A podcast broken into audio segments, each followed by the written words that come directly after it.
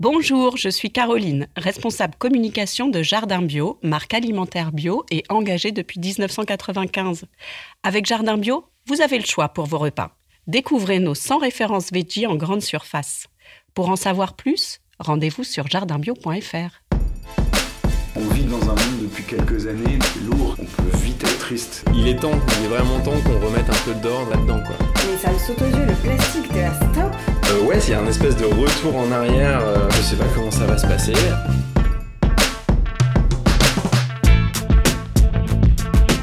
J'ai hâte de voir comment les gens vont réagir. Je ne suis pas exemplaire, c'est juste j'essaie de faire ma part. Je suis assez optimiste finalement. Élémentaire, mon cher Watson.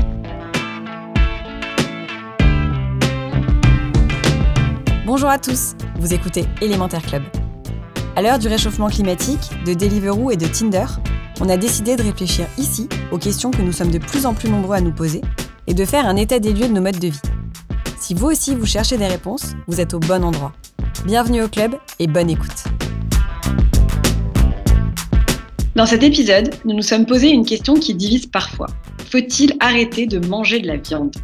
Avec Camille, nous ne sommes pas véganes ni végétariennes. Si on devait se définir, on pourrait dire que l'on est flexitarienne. C'est-à-dire que l'on mange de la viande ou du poisson occasionnellement, en tout cas pas de façon quotidienne. Salut Camille Salut Bénédicte Alors toi, tu me confirmes que tu manges pas de la viande tous les jours, c'est ça? Alors euh, effectivement, mais c'est assez, euh, assez récent en fait. Euh, pour des questions euh, notamment environnementales, j'essaye de limiter ma consommation de viande, donc pas par goût à la base parce que bah, j'adore la viande et le poisson. Ce que j'essaye de faire, c'est de limiter à trois fois par semaine. Euh, la viande et puis euh, aussi de préparer des repas qui sont entièrement végétaliens. Euh, pour la viande, ça me pose pas trop de problèmes. Par contre, j'ai un peu plus de mal à arrêter les boîtes de sardines, les boîtes de thon qui constituaient une grande part de mon alimentation. Donc, j'essaye petit à petit. Et toi, alors? Bah écoute, pareil, j'en mange moins qu'avant. Je sais pas si c'est un acte forcément engagé. En fait, j'ai cette image en tête de ma grand-mère qui disait faut manger de la viande tous les jours. Je me suis toujours demandé pourquoi, puisqu'on se rend compte aujourd'hui que c'est pas forcément vrai. En fait, quand tu creuses, tu te rends compte que c'est parce que à l'époque à laquelle elle, elle a grandi, euh, manger de la viande régulièrement, c'était un peu témoigner d'un certain statut social.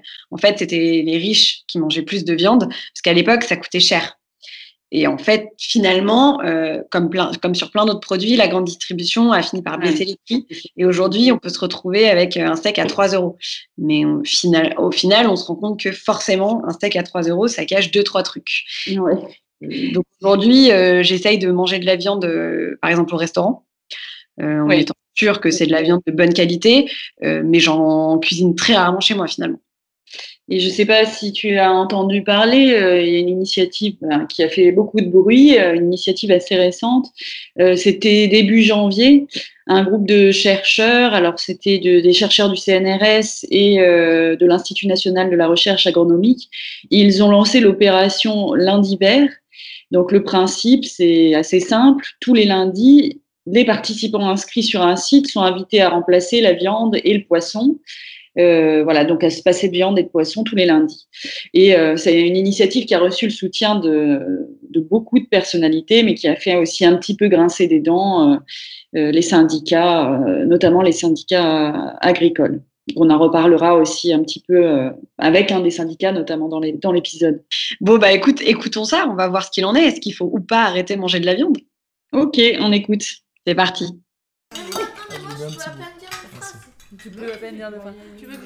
Il y a des thèmes qu'on hésite à aborder pendant les repas de famille, mais cette fois-ci, il le fallait.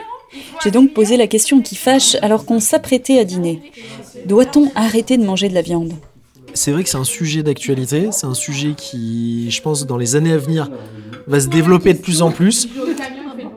Aujourd'hui, euh, la viande consomme énormément de ressources naturelles et je pense que dans les 30 ans à venir, effectivement, il faudra trouver une autre solution que la viande, euh, que ce soit bovine ou agneau, etc.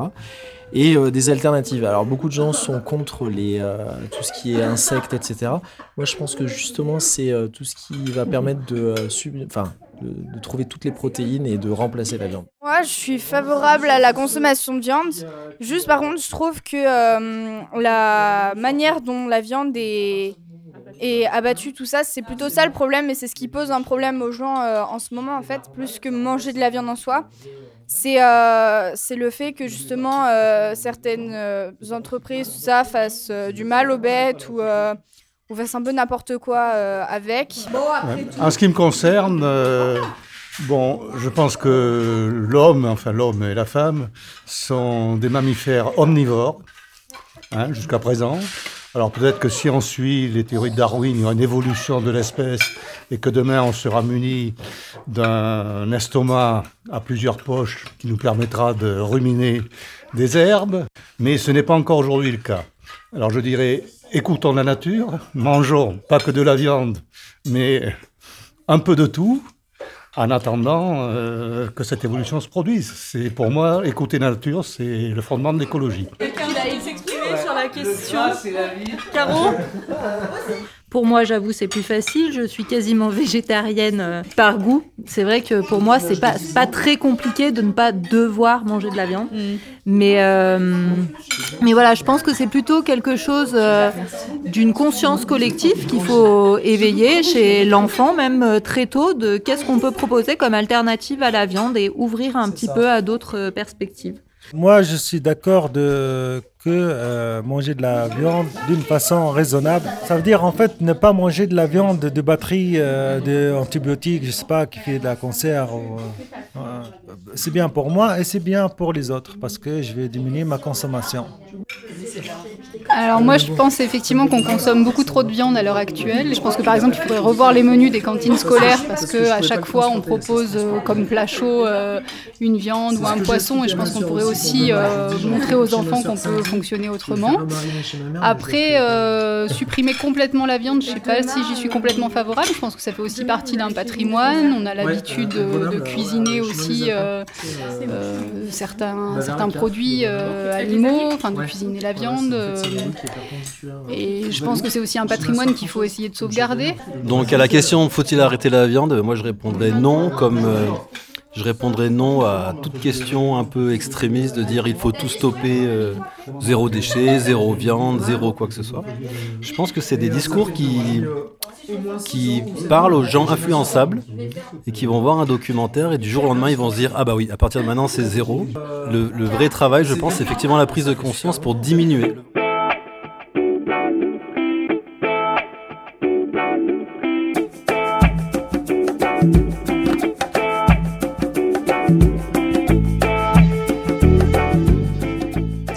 Notre consommation de viande a explosé ces 100 dernières années, elle se réduit pourtant depuis une décennie, 12% en moins. En 2007, les Français mangeaient en moyenne 153 grammes de produits carnés par jour, contre 135 grammes en 2016, soit 18 grammes de moins en 10 ans, selon le Centre de recherche pour l'étude et l'observation des conditions de vie. Alors qu'on devienne végétarien, végétalien, flexitarien, quelles sont nos motivations? Le point avec Elodie Vieille-Blanchard, présidente de l'Association végétarienne de France. Le végétarisme, c'est un régime alimentaire qui exclut la chair des animaux, de tous les animaux, que ce soit euh, euh, des animaux terrestres, des animaux marins. Le végétalisme, c'est un régime alimentaire qui exclut tout produit d'origine animale, donc ça exclut aussi par exemple les produits laitiers et les œufs. Et euh, le véganisme, c'est un mode de vie beaucoup plus global, donc ça concerne pas seulement l'alimentation, ça concerne aussi l'habillement, les loisirs, et euh, c'est un mode de vie qui refuse euh, tout produit ou toute activité qui nécessite d'exploiter des animaux. Maintenant, le flexitarisme, c'est quelque chose très en vogue dans nos sociétés. en fait, c'est un régime alimentaire, disons, de, qui est majoritairement végétarien, sans être à 100% végétarien. Ça concerne aujourd'hui peut-être un, quart, un tiers de la population française. Il faut se rendre compte qu'aujourd'hui, le flexitarisme, il a certainement plus d'impact, par exemple, sur euh, l'agro-industrie que le végétarisme. Euh, c'est parce qu'il y a beaucoup, beaucoup de flexitariens que de nombreuses...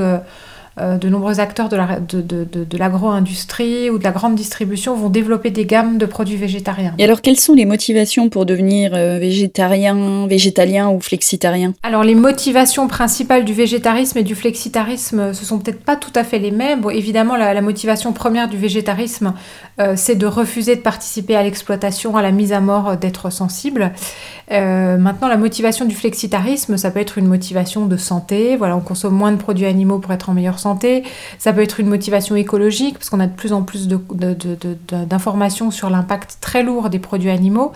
Au-delà de la souffrance animale, l'environnement est aussi l'une des raisons majeures pour diminuer ou arrêter sa consommation de viande. Quelques chiffres. En 2017, 323 millions de tonnes de viande ont été produites dans le monde selon l'Organisation des Nations Unies pour l'alimentation et l'agriculture, la FAO.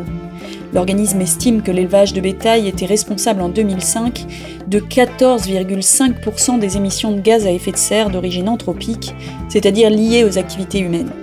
L'élevage, c'est d'abord 75% de l'utilisation des terres agricoles sur Terre.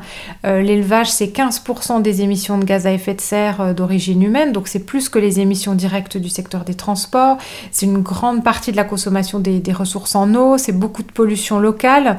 Et euh, donc ça, c'est les problèmes. Mais d'autre part, on sait que si on devenait vegan, par exemple, à l'échelle de la planète, il a été calculé qu'on pourrait donc récupérer énormément de surface agricole, reforester ces surfaces agricoles, créer des puits de carbone et que par exemple ça pourrait diviser par 5 le coût des politiques climatiques. Donc on se rend compte aujourd'hui qu'on est face à une urgence, euh, qu'il faut vraiment changer très rapidement de mode de vie. À l'échelle de la société, on va évidemment pas d'un claquement de doigts euh, arrêter la consommation de produits animaux sur Terre. Ça n'est pas possible. Donc à l'échelle de la planète, il faut envisager une transition.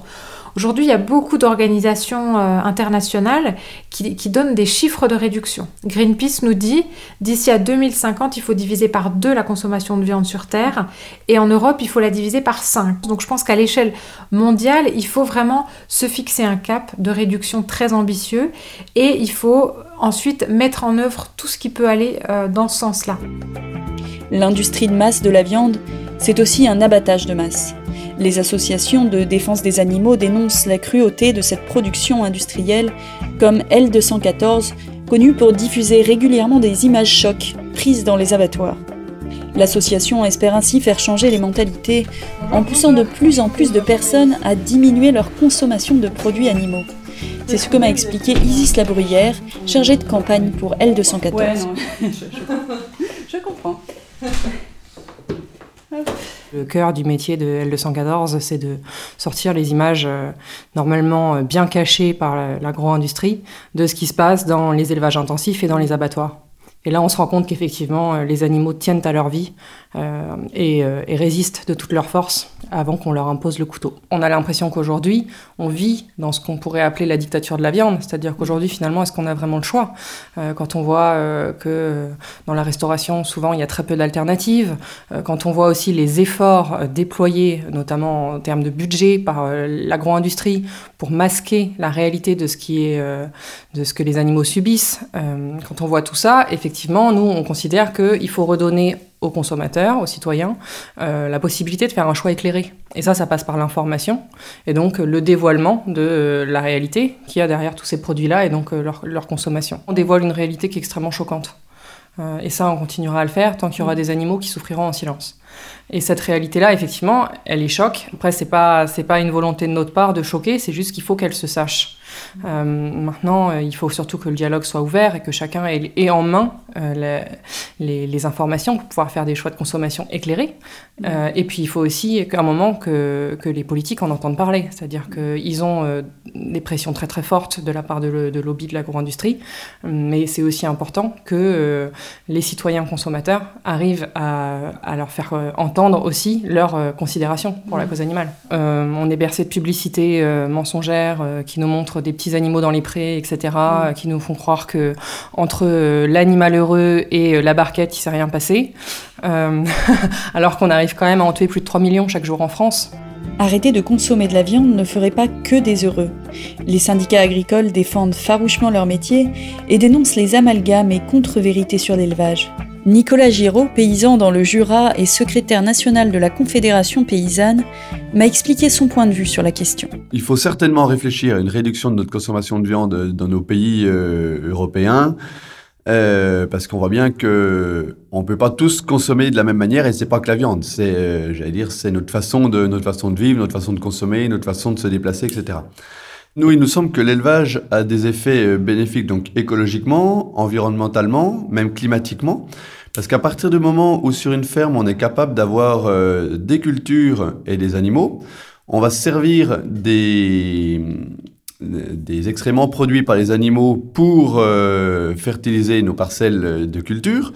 On aura donc moins recours ou pas recours à des engrais minéraux qui sont fortement consommateurs de, gaz, de pétrole, de besoins de transport, etc. Là, on est sur des, sur des pratiques locales, sur de l'autonomie. Et, et ça, ça, ça redonne vraiment du sens à ce type d'élevage-là. Mais encore une fois, il faut être capable de différencier les types d'élevage. C'est-à-dire que toutes les manières de faire de l'élevage sont pas à mettre dans le même paquet.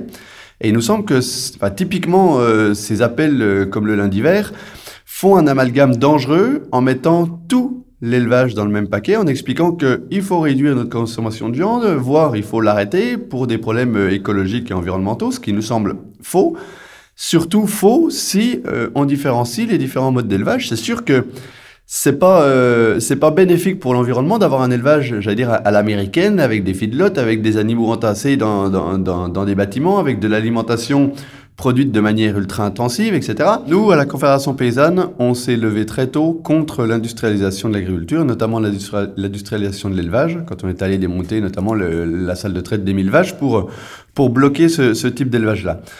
Il euh, faut savoir qu'en France, c'est vraiment une ultra minorité, ces, ces modes d'élevage-là. On n'est pas dans ce, dans, ce mode dominant, j'allais dire, euh, en France, mais on pourrait y aller si euh, s'il y avait une volonté euh, politique ou, ou des syndicats ou des agriculteurs d'industrialiser leurs pratiques.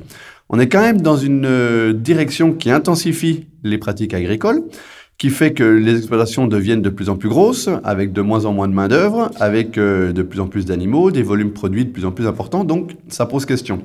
Nous, il nous semble que notre réponse à nous, Confédération paysanne, elle doit répondre à ces deux dérives-là. À la dérive possible de l'industrialisation de l'agriculture, de l'industrialisation de l'élevage, mais à la fois répondre aux, aux dérives, j'allais dire, de, de personnes voyant le monde agricole euh, d'un peu loin, de beaucoup trop loin, et qui, euh, et qui voudraient, par leur acte de consommation, euh, faire changer le modèle. Ça peut être, euh, ça peut être une bonne porte d'entrée euh, que, de, que de consommer autrement, mais après, il faut arriver à, à réfléchir, à partager avec les producteurs. Notre discours à nous, euh, à la Confédération paysanne, essaye de d'inciter les paysans à aller vers l'élevage paysan qui redonnerait du sens à l'élevage, qui, recrée, qui recréerait du lien entre nous et nos animaux, entre nous et les gens qui veulent consommer, qui veulent consommer de la viande produite de manière de, de, de, bonne qualité, et qui, qui recréerait du lien sur les territoires, parce que l'élevage a aussi une... Euh, une capacité à dynamiser les territoires ruraux, à remettre de l'emploi sur les territoires, à remettre de la dynamique, à recréer des échanges, à recréer du lien. L'élevage euh, doit, doit permettre euh, de, de, de, réconcilier, j'allais dire, les, les paysans et les partisans de, de l'environnement ou les inquiets du changement climatique. Au-delà de, la question de l'élevage, même s'il est voilà raisonné, raisonnable, euh, on entend aussi beaucoup parler de cette question de l'abattage. Euh, est-ce que vous avez la main là-dessus? Est-ce que ou est-ce que c'est quelque chose qui vous échappe complètement aujourd'hui? Historiquement, les paysans ont perdu la main en France sur l'abattage. Euh, on a de moins en moins d'abattoirs de proximité, beaucoup plus d'élevage industriel, c'est la majorité de ce qui se fait en France. Et euh, ça pose problème aujourd'hui. Ça pose problème à une partie de la société parce que euh, il y a des dérives industrielles dans les modes d'abattage. Ça pose problème également aux paysans parce que euh, on a du mal à savoir euh, comment sont abattus nos animaux. On essaie de les élever dans, dans, le respect de, de, leur, de leur vie, etc. Donc à partir de là, il y a bien sûr une finalité d'abattre les animaux pour produire de la viande, mais euh, si ça pouvait être fait euh, dans, dans, la ligne de ce qu'on arrive à faire sur nos élevages, ça nous, ça nous paraîtrait beaucoup plus satisfaisant. C'est ce qu'on essaie de pousser depuis des années euh, à la Confédération paysanne, de remettre, de rapprocher les abattoirs des fermes pour que les paysans puissent reprendre la main sur, euh, euh, sur les modes d'abattage, sans forcément que ce soit eux qui abattent, mais en ayant euh, la possibilité d'amener leurs animaux, d'accompagner leurs animaux jusqu'à la mort, de peut-être abattre à la ferme. Moi, ça m'arrive, je suis paysan dans, l'est de la France, de voir que des animaux euh, sont abattus dans, le centre ou dans l'ouest. Ça me paraît complètement incohérent. On a des outils euh, près de chez nous, mais euh, à chaque fois, il faut remplir les camions et toujours sous des sous des envies, j'allais dire, de compétitivité, de productivité, on va, on va aller dans une direction qui n'est pas cohérente, quoi. Et à partir du moment où elle est plus cohérente, il faut arriver à la réexpliquer et ça devient de plus en plus compliqué. Donc c'est là où nous, on estime euh, devoir prendre la parole parce que euh, on estime que l'agriculture est allée trop loin dans un sens. Donc euh, ça, on le dénonce, on est capable de le dire. Mais par contre, on n'accepte pas que pour contrebalancer cette dérive-là, on voit une autre dérive qui voudrait rejeter l'élevage dans sa globalité. En tout cas, depuis quelques années, le mouvement Moins de viande prend et de plus en plus de Français s'intéressent à cette question. Si seulement 3 à 5% de la population est végétarienne, environ 10% des Français souhaitent aujourd'hui le devenir selon les chiffres de l'Association végétarienne de France. Et preuve qu'il s'agit bien d'une nouvelle tendance, les événements véganes se multiplient, comme ce marché de Noël qui a eu lieu à Paris. Parmi les stands dédiés aux produits de beauté et aux vêtements vegan, d'autres proposaient leur création culinaire végétalienne, pour montrer à tous que sans viande, c'est bon aussi. Auriez-vous par exemple envie de découvrir des faux fromages? Ils sont bons, le levain. Il a des justement des notes de levure, des notes euh, assez fruitées aussi euh, en bouche. Là, il est comme euh, Sakai, il fait peut-être un tout petit peu trop froid pour le, pour le déguster, ça bloque peut-être certains arômes. Mais voilà, c'est des notes plutôt levurées, fruitées et euh, un côté très crémeux. Et euh, là, bah, souvent, enfin, c'est pas forcément évident quand on le sait pas de savoir qu'il y a de la. c'est à base de noix. Non. On pense pas forcément non, euh, réfléchir c'est un produit laitier ou pas. Donc le l'affiné de, de Germain. Je suis Nour, le fondateur de Les Nouveaux Affineurs, qui est une société innovante dans l'agroalimentaire qui cherche à concilier gastronomie, végétale et innovation pour euh, repenser euh, des produits emblématiques de la gastronomie française comme le fromage, tout en répondant aux nouvelles attentes des consommateurs, euh, en particulier de manger végétal, souvent pour bah, des questions environnementales, éthiques ou de, ou de santé. D'accord. Et donc, quel type de produits vous proposez? Alors, ce qu'on fait chez les nouveaux affineurs, pour l'instant, c'est une gamme de trois affinés végétaux euh, qui sont des produits fermentés à base euh, de, végétaux. Donc on utilise surtout de la noix de cajou et du soja pour l'instant. Et euh, le, but de notre travail, c'est pas forcément de copier une référence de fromage précis, précise, pardon, mais de faire des produits hybrides qui s'inspirent des méthodes de fabrication et qui respectent le cahier des charges gastronomique tel qu'on le connaît sur le, fromage français. Donc c'est vraiment une approche du végétal par le goût et se dire comment on fait pour faire le produit le, meilleur possible sans que ce soit euh, une imitation en fait d'un fromage donné mais plutôt une extension de la gamme. Et euh, donc comment on fait pour faire un, affiné végétal qui soit le meilleur possible euh, et on, y arrive avec pas mal de travaux de recherche. Nous, on a des produits qui sont tous sans lait, qui sont tous véganes effectivement, mais euh, aujourd'hui, il y a beaucoup de clients qui eux-mêmes ne consomment pas de lait, qui sont euh, soit euh, ils peuvent être véganes ou enfin même végétariens mais qui ne consomment pas de lait, ou alors aussi des gens qui sont intolérants au lactose ou allergiques au lait. Ça, ça fait partie des gens qui peuvent être très intéressés par ce genre de produit.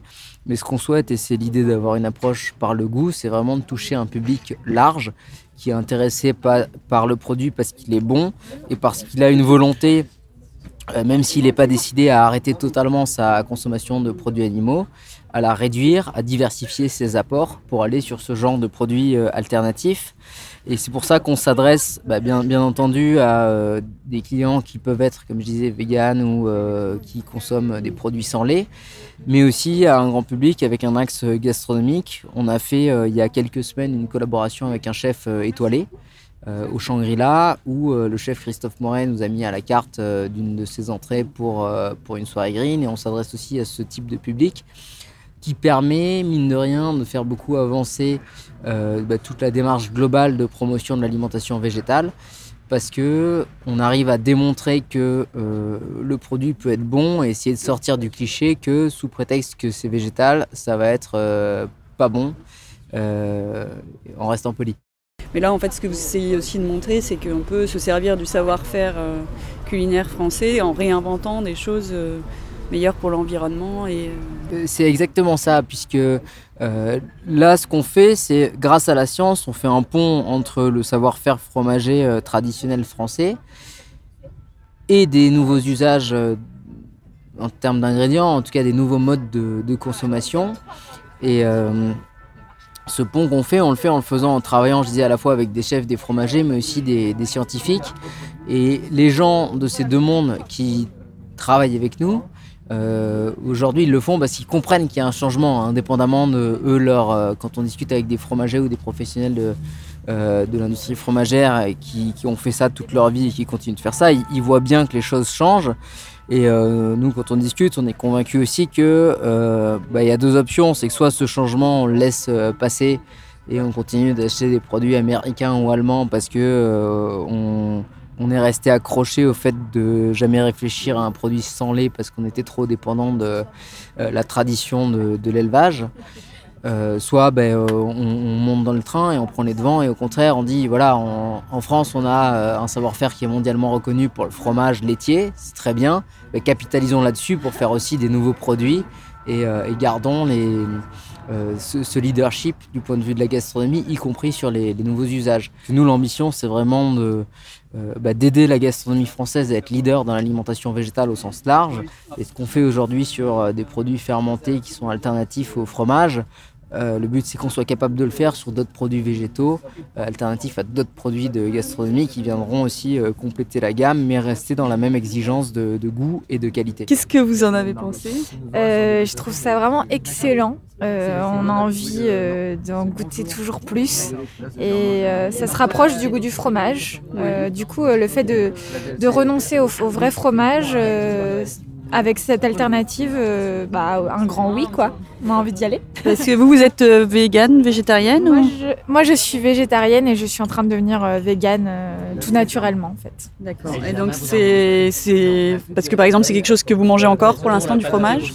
Euh, J'en achète pas moi personnellement, mais si je suis invitée, si je suis au restaurant, il y a du fromage dans le plat, je, je n'y renoncerai pas quoi. Mais moi, dans mes achats personnels, je n'achète plus de fromage. Je veux plus contribuer à ça. Et ça, euh, ça, ça, vous pourriez en acheter Alors je pourrais en acheter, mais euh, bah, c'est vrai que les matériaux utilisés sont, sont assez chers, comme la noix de cajou, et ça donne un prix euh, pour moi, pour mon budget, que je trouve un petit peu, euh, un petit peu élevé. Quoi. Ça serait une fois de temps en temps ou pour amener euh, un repas, mais Oui. De- un produit un peu de, de fête. quoi. Ouais, un produit de fête, c'est ça. Et euh, vous, quelles étaient ou quelles sont vos motivations pour être passée bah, végétarienne euh, et Euh, végane? Alors moi, mes parents sont agriculteurs, producteurs laitiers et éleveurs de moutons. Et du coup, euh, j'ai baigné dans, cette, dans ce milieu-là. Et depuis toute petite, euh, je suis contre en fait cette production et les méthodes utilisées. Et c'est tout naturellement du coup que je mange pas de viande ou que je, ne- je ne veux pas participer à cette, euh, à cette production. quoi. Et donc plutôt pour euh, le bien-être animal ou pour un souci écologique? Oui, oui, c'est vraiment à la. Moi, euh, ma motivation première, c'est euh, les animaux, leur souffrance, leur, leur méthode, leur mode de- d'élevage, d'abattage, tout ça que je, que je ne soutiens pas, quoi. Ces produits-là, vous les avez goûtés Enfin, C'était la première fois que vous goûtiez du, du fromage végétal Non, j'en ai goûté avant, mais je trouve qu'ils atteignent vraiment des, des niveaux de qualité qui sont euh, impressionnants. Oui. En termes de texture, en termes de goût, on sent vraiment une, énorme progression. euh, des produits qui sont super bons, super cohérents euh, euh, en texture, en goût. Vous êtes végétarien, végétalien Végétarien avec peu de fromage, Mhm. enfin peu de protéines animales, euh, voilà, mais végétarien depuis 25 ans. Ah oui. Et quelles étaient vos motivations euh L'environnement, assurément, on surconsomme en eau, en énergie, on détruit les sols en mangeant carnivore et beaucoup trop carné. Mhm. On détruit les fonds marins. Donc, donc, euh, environnement. D'accord. Et par contre, le fromage, pour l'instant, vous arrivez, vous en passez pas Alors je suis que entre guillemets végétarien, mais je mange très peu de fromage. Euh, enfin, j'ai en tout cas quasiment arrêté le fromage également. Mais au-delà du goût, est-ce que les régimes végétariens ou végétaliens sont recommandés pour la santé? L'Agence nationale de sécurité sanitaire se fie aux recommandations de l'OMS et encourage donc la population à réduire sa consommation de viande hors volaille à hauteur de 500 grammes par semaine et de charcuterie à 25 grammes par jour. 500 grammes par semaine, c'est l'équivalent de 3 steaks, et pour la charcuterie, il ne faudrait donc pas dépasser plus de 5 tranches de jambon ou 4 portions de saucisson par semaine. Mais pourquoi? L'excès de viande et de charcuterie augmente les risques de problèmes cardiovasculaires et même de cancer colorectal. C'est ce qu'ont conclu plusieurs études relayées notamment par le Centre international de recherche sur le cancer ou encore l'Institut national du cancer en France. Alors est-ce que les régimes végétariens et végétaliens sont plus adaptés pour nous? La diététicienne nutritionniste Alexandra Ression nous donne son avis sur la question. Qu'est-ce que vous, vous pensez en tant que nutritionniste du régime, donc d'abord végétarien? Oui. Euh, le régime végétarien est pour moi une très bonne chose. Euh, on diminue la consommation forcément de, de viande qui euh, apporte des mauvaises graisses, euh, principalement son défaut. Euh, pour la perte de poids peut-être, ça, peut être intéressant, mais euh, euh, globalement, euh, au niveau environnemental, je trouve qu'effectivement, c'est une bonne chose. Après, au niveau nutritionnel, il faut juste être vigilant et voir avec son médecin pour faire attention à certains points, notamment au niveau du fer et au niveau de la vitamine B12. Et une autre chose à laquelle on ne pense pas forcément, mais avoir des protéines complètes. Hmm. C'est-à-dire les protéines complètes? Alors, je m'explique. Les protéines complètes, euh, vous avez euh, ce qui constitue les protéines, ce sont des acides aminés. Et vous avez des acides aminés qui sont dits essentiels, c'est-à-dire que l'organisme n'est pas capable de les produire lui-même. Hmm. Et donc, il faut absolument l'apporter par l'alimentation. Dans la viande, les produits animaux, euh, aucun souci, ils sont complets, il y a tous les acides aminés. Mais dès qu'on est végétarien et qu'on va éviter tout ce qui est produit animal, justement, euh, on risque d'avoir des protéines incomplètes et donc de très vite avoir cette sensation de fatigue, d'affaiblissement, de perte musculaire. Donc il faut être vigilant là-dessus aussi. Donc il n'y a pas que le fer et la vitamine B12. Euh, et c'est aussi pour ça qu'on recommande souvent aux personnes de manger des légumineuses et des céréales, type riz, pâtes, euh, semoule, etc. Parce que ça se complète en termes d'acides aminés. Et donc, les végétariens euh, continuent malgré tout, sans manger de viande, à manger des produits laitiers, par exemple, euh, qui apportent donc des protéines complètes. Euh, et éventuellement, euh, certaines personnes mangent également des œufs. Et dans ce cas-là, c'est pareil, vous avez des protéines complètes. Donc, il n'y a pas besoin de faire attention à ça. Quand on est flexitarien, il n'y a aucun risque de carence. Alors, quand on est végétalien, euh, c'est un petit peu plus compliqué que quand on est végétarien parce qu'on va avoir recours euh, obligatoirement à des compléments alimentaires, notamment en ce qui concerne la vitamine B12, puisque vous ne la trouvez uniquement que dans les produits animaux. Et la vitamine B12, elle est essentielle en fait au bon fonctionnement de votre organisme et notamment à votre circulation du sang, quoi. Et en tant que nutritionniste, vous pensez qu'il euh, faut réduire notre consommation de viande? Alors, en tant que nutritionniste, oui, euh, aujourd'hui, euh, je ne dis pas qu'il ne faut pas manger de viande. Je dis simplement qu'il euh, y a une consommation trop importante de viande aujourd'hui et qu'il faut largement la diminuer. Et quand on dit viande, toutes les viandes ou... Toutes les viandes, oui, oui, oui, tout à fait. Donc la volaille aussi? Oui, la volaille aussi, bien sûr. Encore une fois, ça vous apporte de toute manière, même la volaille, euh, des acides gras saturés, donc des mauvaises graisses, donc qui sont mauvaises pour votre santé cardiovasculaire. Beaucoup prennent aussi conscience que bientôt ce ne sera plus possible. Comment nourrir les 10 milliards d'individus que nous serons sur Terre en 2050 Passer de 70 millions de tonnes en 1961 à 330 millions en 2018, la production de viande devrait continuer à croître dans les décennies qui viennent, et notamment dans les pays émergents. Elle pourrait atteindre au moins 524 millions de tonnes en 2080 selon les projections de la FAO, un bond de presque 60%, avec les conséquences que cela pourrait engendrer en termes d'épuisement des ressources et de déforestation. Mais peut-être que des alternatives sont possibles? Élodie Vieille-Blanchard de l'Association végétarienne de France nous donne quelques pistes. Alors les insectes, ce sont des animaux. Euh, tout indique qu'ils sont sentients, c'est-à-dire qu'ils peuvent ressentir la douleur, euh, qu'ils réagissent à la douleur, qu'ils ont une, conscience individuelle. Il n'y a aucune utilité à consommer des insectes.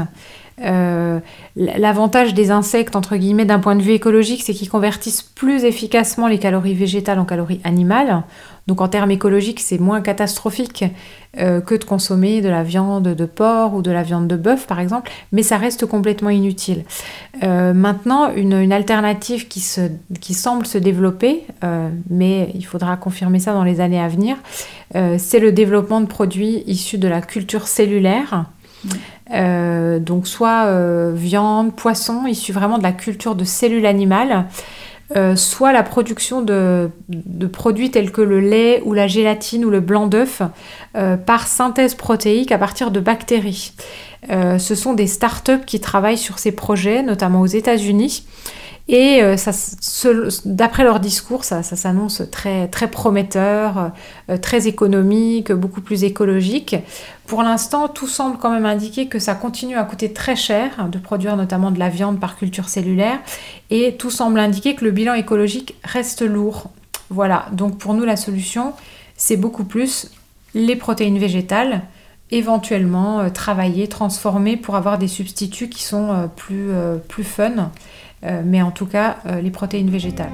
Autre alternative dont on ne parle pas beaucoup, il s'agit des microalgues. Mais qu'est-ce que c'est? La seule que l'on connaît tous, c'est la spiruline. Mais il en existe d'autres qui pourraient bien bousculer notre façon de nous nourrir. C'est en tout cas le pari de l'entreprise Odontella, qui s'est donc lancée dans des produits substituts à base de microalgues marines. Pierre Caléja et Alain Guilou, des scientifiques fondateurs de cette entreprise, m'ont tout expliqué. Les microalgues ce, alors ce sont des, des êtres unicellulaires, c'est-à-dire une, une, seule cellule, mm. en général plutôt plutôt petite, hein, euh, donc pas visible à, l'œil nu. Et c'est euh, c'est des êtres qui vont apparaître euh, au tout début de la construction du vivant. On a longtemps travaillé avec Alain, donc à développer des technologies de production de ces microalgues. Mm-hmm. On s'est dit bon, ben maintenant qu'on sait produire ces microalgues, Qu'est-ce qu'on en fait finalement depuis trois ans, quatre ans On s'est dit bon, mais déjà commençons par faire des aliments puisque euh, bah, il y en a pas, mm. et, et, surtout parce que bah, elles ont une valeur nutritive euh, absolument extraordinaire. Ça c'est euh, c'est assez surprenant quand on, on, commence à rentrer dans les profils en lipides et en protéines, là, je vais laisser Alain parler sur le sujet, mais c'est absolument surprenant. Dans la plupart des espèces euh, connues de microalgues, on est dans des euh, concentrations beaucoup plus importantes de lipides et des lipides d'excellente qualité. Ensuite, il y a les protéines, protéines d'excellente qualité, euh, des protéines qu'on appelle complètes. Donc, très intéressant au niveau, au niveau de, de, de cette utilisation alimentaire. On, on, s'achemine de plus en plus vers un, une problématique d'approvisionnement en protéines, mm. d'une part. C'est-à-dire que on va manquer de protéines. Euh, par, euh, on n'a pas la capacité, on atteint les limites de capacité aujourd'hui euh, euh, des surfaces agricoles et l'élevage pour alimenter la population déjà présente sur Terre et la population à, venir. Ça, c'est un fait. On, tape dans les stocks de protéines euh, des, océans, mais euh, on, on, en connaît déjà la fin. On sait qu'on est sur un horizon de, très court, de, en 10, 20, 30 ans. Il nous reste plus qu'à utiliser les, les, insectes et les microalgues. Les microalgues euh, présentent un énorme avantage euh, ce sont des êtres unicellulaires qui se développent très rapidement. Dans des petits volumes, on peut produire de très grandes quantités de, biomasse, de microalgues, et c'est des super protéines. Et en plus, euh, il y a une belle acceptabilité de ce type de protéines.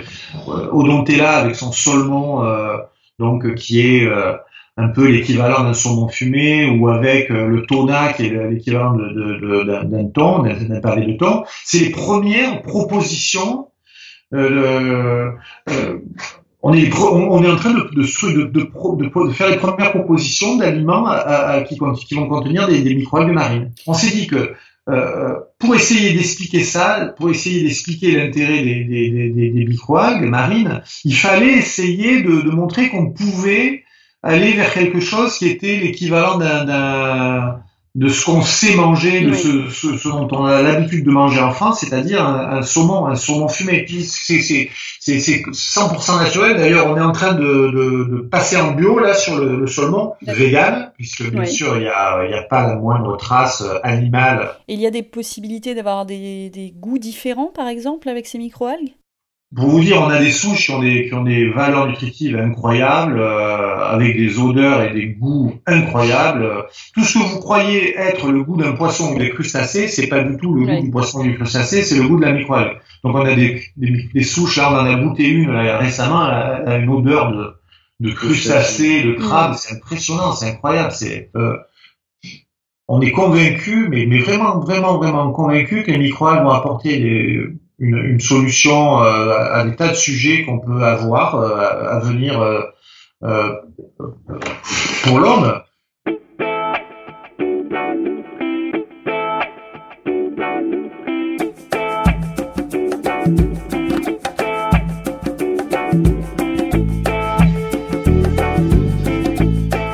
En attendant le développement de ces microalgues, les experts se penchent déjà sur cette question du régime alimentaire planétaire.